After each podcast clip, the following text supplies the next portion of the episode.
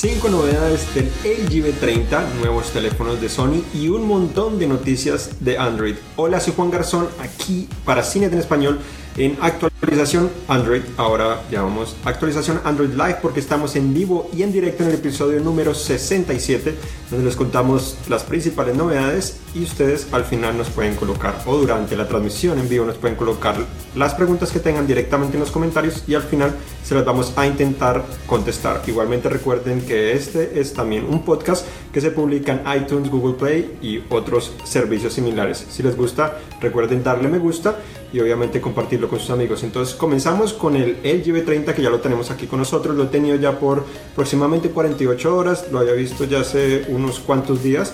Obviamente eh, es un teléfono muy interesante. Dentro de las principales novedades, obviamente podemos ver ese diseño en el cual eh, tiene aún biseles más pequeños que los que tenía el G6, lo cual es realmente sorprendente. Tiene la pantalla también es un poco curva. La segunda novedad es esa pantalla que es OLED es la primera vez en la que LG integra una pantalla OLED en un teléfono desde 2015, donde la integró en el LG G Flex 2 que era ese teléfono que de cierta manera se podía doblar, no se rompía tan fácilmente, eh, no, fue el más exitoso, pero fue interesante también ese concepto que presentaron.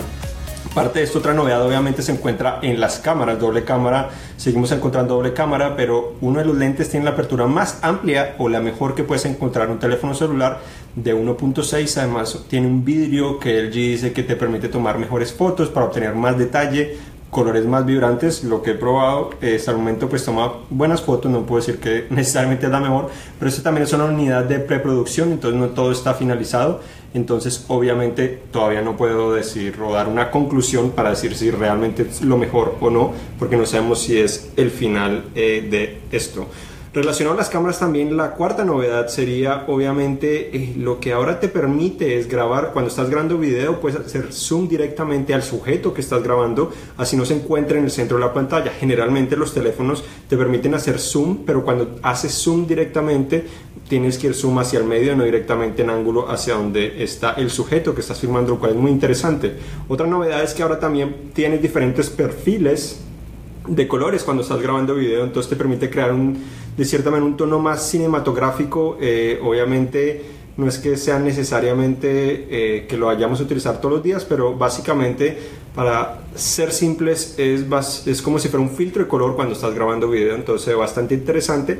Y algo que me ha gustado mucho, que me gusta mucho obviamente, es eh, una nueva aplicación que integran directamente en la cámara que se llama eh, Graphy, eh, que básicamente lo que haces es puedes seleccionar una foto como la que quieres tomar, tomada por profesionales, para que automáticamente la cámara actualice eh, los ajustes del modo manual para que puedas tomar una foto similar. Obviamente el modo manual es bastante complejo, no todos sabemos utilizarlo, pero una vez seleccionas esa foto automáticamente lo ajusta para que en teoría puedas tomar una foto tan profesional como esa que estás viendo. Entonces bastante útil para obviamente no para los que obviamente no les gusta utilizar ese modo manual porque es demasiado avanzado o confuso. Entonces algo que probablemente muchos disfrutarán y he disfrutado mucho de cierta manera, al menos el concepto me parece muy útil, me parece que todavía hace falta eh, que tenga más fotos para obviamente diferentes escenarios, pero aproximadamente, según recuerdo, creo que tiene más o menos seis escenarios. Entonces, eh, me parece que de cierta manera es bueno. Cuando tienes la cámara abierta, eh, se encuentra un logo de Graphy que básicamente seleccionas allí y ahí es donde obtienes las diferentes escenas que, que puedes tomar. Otra de las cosas interesantes es que obviamente ya mencionamos la pantalla, pero tiene obviamente curvatura en la parte delantera de la pantalla. No es tan notoria como los S8, pero sí tiene curvatura la pantalla y el vidrio. Parte trasera también se siente bastante bien. Obviamente tenemos la barra flotante que tanto se ha eh, hablado de cierta manera en la parte inferior en este momento, pero tú la puedes mover para donde quieras, al lado derecho, izquierdo, arriba, abajo, y tan solo la ocultas seleccionándola y la, también la abres al seleccionarla. Entonces bastante interesante. Obviamente no es tan útil probablemente como tenía la pantalla secundaria, pero es algo que al menos la empresa tiene, consideró después de tener una pantalla secundaria y ahora está integrando esta clase de función. Entonces el teléfono es resistente al agua, algo que el B20 no era, que el G6 sí era o es. Tiene conector de audífonos, también tiene la tecnología Touch TouchSense, que obviamente hablamos en, la anterior, en el anterior episodio de actualización Android, que no es necesariamente Trade Touch o Force Touch como muchos eh, habían dicho, sino que en realidad cuando presionas eh, un icono o alguna función en la cual integra vibración, realiza una vibración más fina y diferente dependiendo de esas funciones. Entonces, de cierta manera, esto permite que se sienta un poco más refinado la vibración del dispositivo y de cierta manera me ha gustado, me ha gustado sobre todo en la cámara cuando uno hace zoom, que gira, pues que mueve de cierta manera el disparador y ha funcionado bastante bien, entonces me ha gustado muchísimo. Entonces, eh, obviamente también trae un Quad DAC, que es un amplificador de sonido de alta fidelidad integrado en el dispositivo que funciona bastante bien. Eh, obviamente también está disponible en todas partes del mundo, algo que el G6 no tenía. Este teléfono también tiene eh, carga inalámbrica, es compatible con carga inalámbrica en todas partes del mundo. Entonces, de cierta manera, este teléfono es una mejora a lo que tenía el G6 y obviamente la principal crítica que tuvo el G6 fue su procesador y este no se queda atrás, este en realidad tiene el procesador el Snapdragon 835 que es el mismo que tiene el S8, que tiene el HTC One, el Sony Xperia XZ Premium, etcétera, etcétera, entonces es bastante bueno. La otra crítica era que el G6 tenía 32 GB de almacenamiento, este tiene 64 también y tiene otra versión de 128. Entonces algo positivo, eh, vemos de cierta manera que LG puso todo lo que sabe, todo lo mejor de su G6, integró nuevas funciones también y mejoró el diseño para que obviamente sea un teléfono más interesante y pueda competir con el Note 7, con el iPhone 8 si es que se llegara a llamar así. Entonces es algo interesante y obviamente no se pierdan nuestro análisis en las próximas semanas. No sabemos cuándo estará disponible. Obviamente esperamos que sea en septiembre según nos ha dicho la empresa, pero no está una fecha exacta ni su precio, pero esperaría que estuviera cerca de 650, 750 dólares, eh, pero hasta que no lo confirme la empresa no vamos a saber. En cuanto a otras noticias, obviamente también tenemos... Eh, lo que son los Sony Xperia XZ1 y Sony Xperia XZ1 eh, compact son los nuevos teléfonos de Sony. Estos teléfonos mantienen el diseño relativamente similar a lo que hemos visto en los últimos eh, probablemente casi 10 años de la empresa. Eh, visibles bastante grandes. sin embargo, lo que más me gustó desde el Xperia XZ1, que es el nuevo teléfono insignia, es que la parte trasera ahora es de metal, se siente mucho mejor, tiene curvatura, tiene las líneas de las antenas son un poco diferentes. Me parece que es un buen paso al menos para cambiar lo que ha venido mostrando los últimos años. No es totalmente diferente, pero me gusta. Obviamente ese nuevo diseño, al menos la parte trasera, es bastante interesante. Pero lo interesante de estos teléfonos es obviamente mantienen la cámara lenta que te permite grabar a 960 fotogramas por segundo, lo cual es excelente. Es cuatro veces lo que puedes grabar en el Note 8, en el S8, en el iPhone. Eh, te permite de cierta manera crear videos bastante divertidos pero aparte de eso también puedes escanear rostros, comida u objetos en 3D. Entonces es algo novedoso. Obviamente es un poco extraño y puede sonar ilógico porque lo puedes colocar en el fondo de pantalla o también lo puedes compartir, pero lo más interesante que me mostró Sony es que de pronto en un futuro podría esto ayudarte que llegue a PlayStation para que los personajes tengan realmente tu rostro, entonces mayor personalización, no tienes que escoger un rostro ya predeterminado, sino puedes colocar tu propio rostro.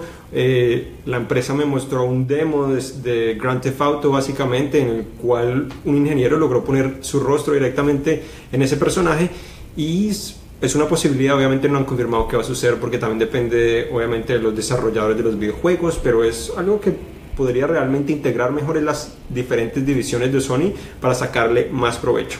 El Compact eh, sigue siendo pequeño, 4.6 pulgadas, el mismo procesador Snapdragon 835 del grande, misma cámara con todas esas funciones igualmente. Eh, tiene 4 GB de RAM también, eh, tiene 32 GB de almacenamiento en vez de 64 como el XZ1.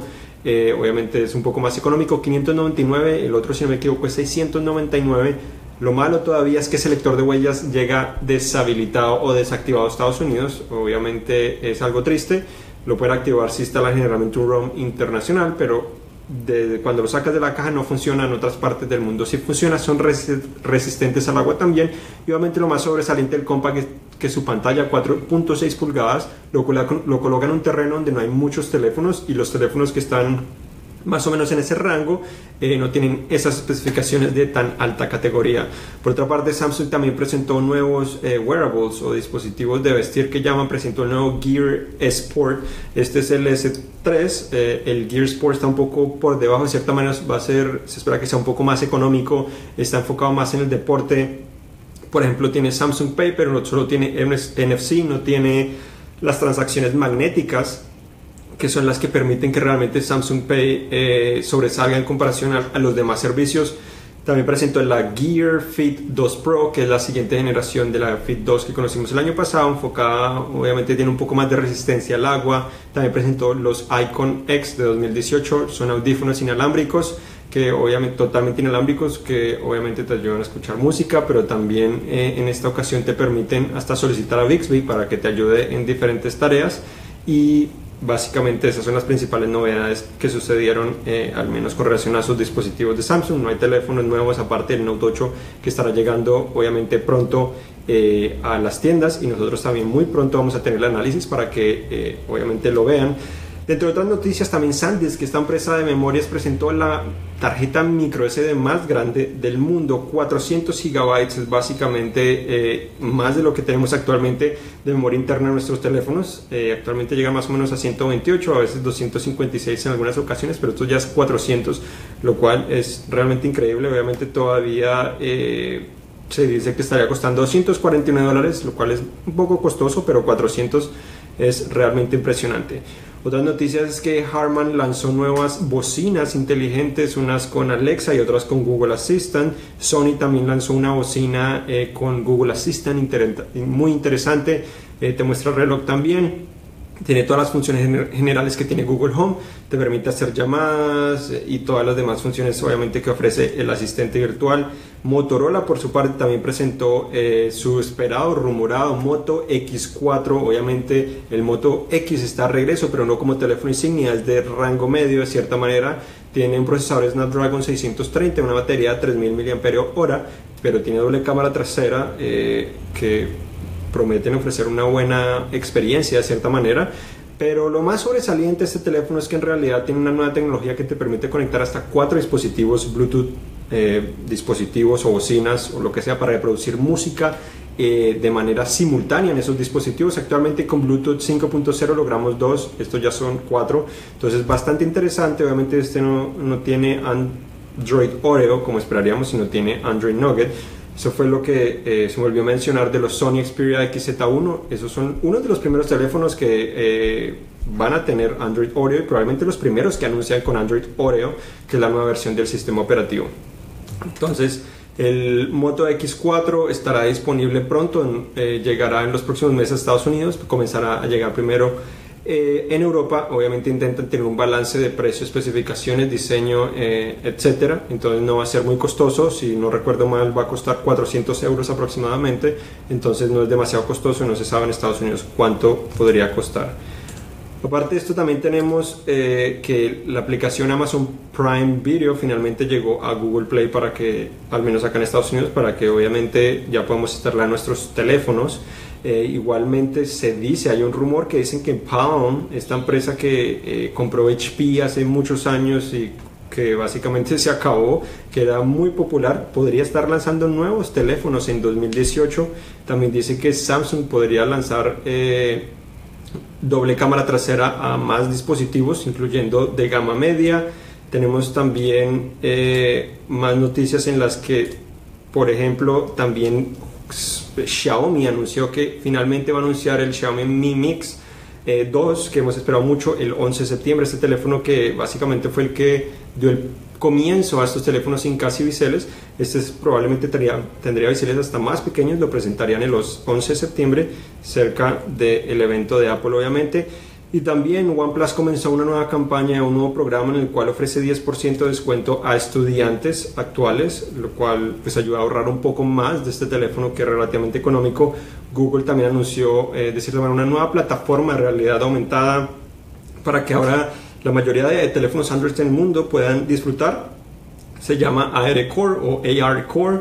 Eh, entonces es la siguiente generación de lo que conocíamos de Tango y obviamente esperamos que en los próximos meses comencemos realmente a saber qué es lo que significa esto para la plataforma porque hasta ahora básicamente la comenzaron a habilitar. YouTube también renovó su logo y cambió también la interfaz en la aplicación y la versión móvil del dispositivo. Entonces, estas son las principales noticias que tuvimos esta semana. Vamos a contestar ahora las preguntas que ustedes tengan aquí en vivo en directo. Juan Orellano quiere saber si le aconsejas eh, que se compre el Note 8 o que se espere al iPhone 8.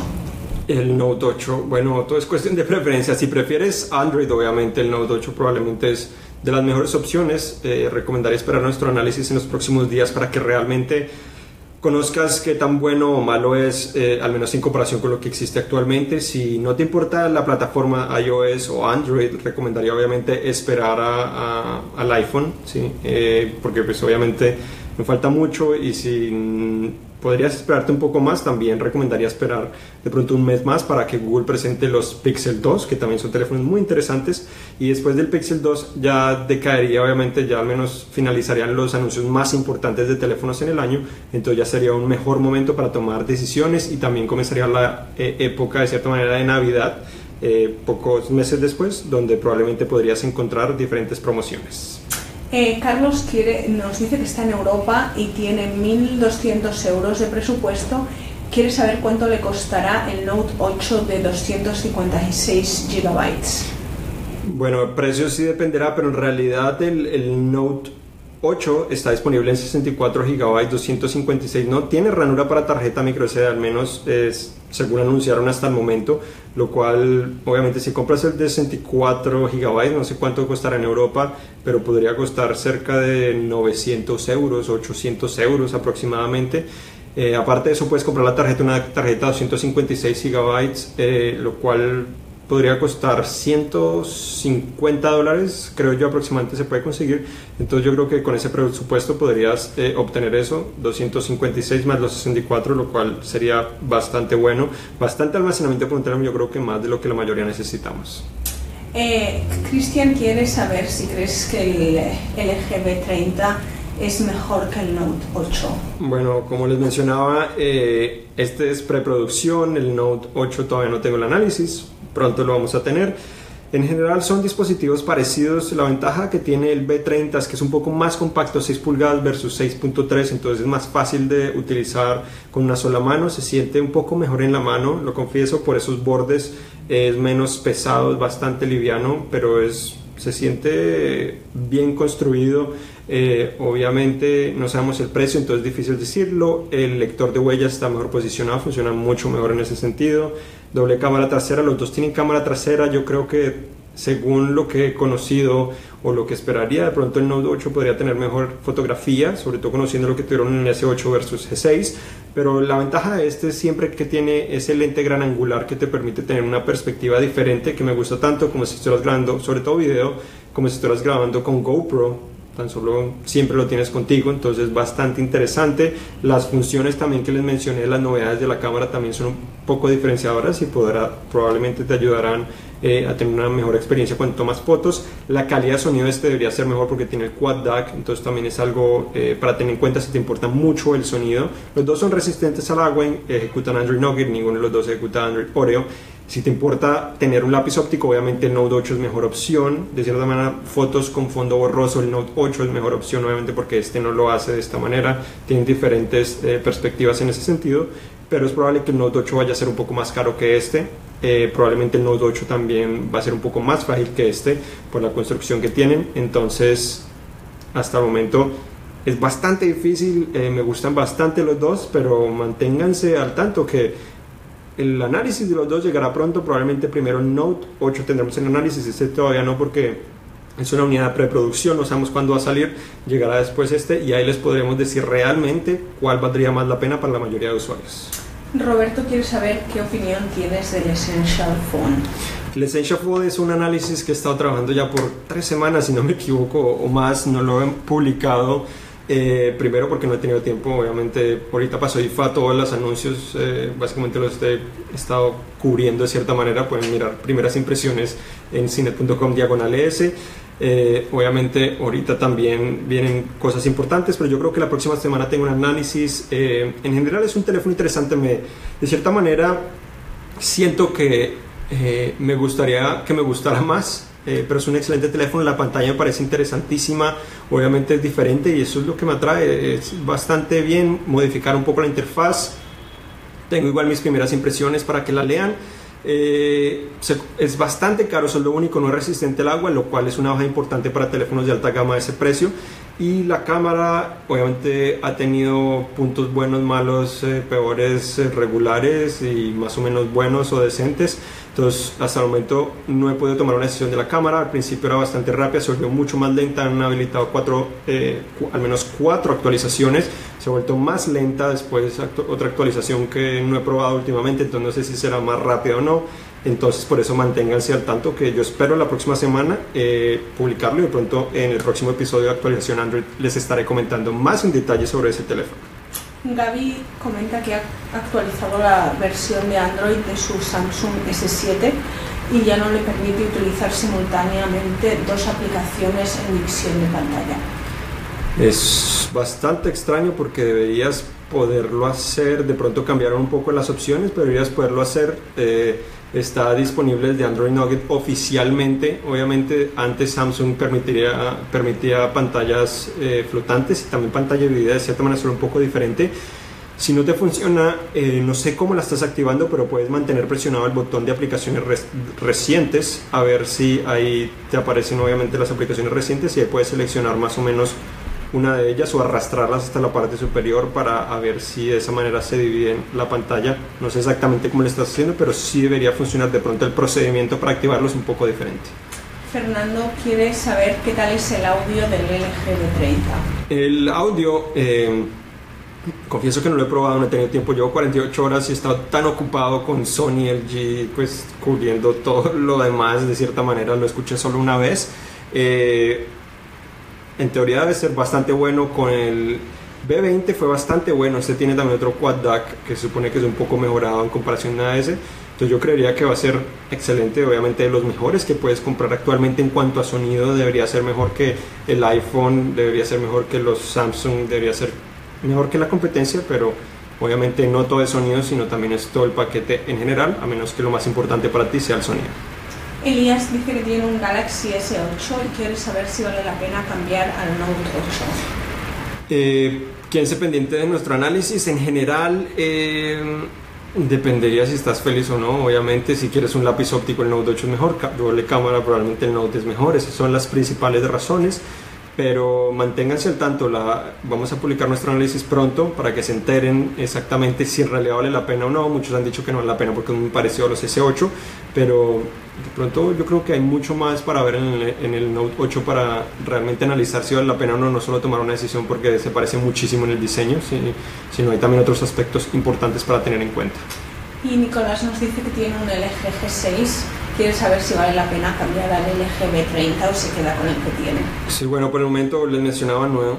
Acabo el análisis de este, por ahora no lo puedo hacer porque es preproducción, pero en general, obviamente el G6 me gustó muchísimo, es uno de mis teléfonos favoritos, eh, pero yo creo que este, al menos primera impresión, me gusta más aún el diseño, siente más cómodo, eh, obviamente el procesador lo ayuda a ser un poco más rápido aún, las mejoras en la cámara son grandes promesas, no las he probado en tanto detalle para compararlo, he tomado fotos, he tomado videos se ve bastante bien, pero no compararlo realmente con los S8 o con los Pixel para saber si realmente es superior o no. Eh, la batería no la he probado hasta el momento como para decir si dura tan bien como, como otros. La G6 fue adecuada, no fue de las mejores necesariamente, pero tampoco fue de las peores.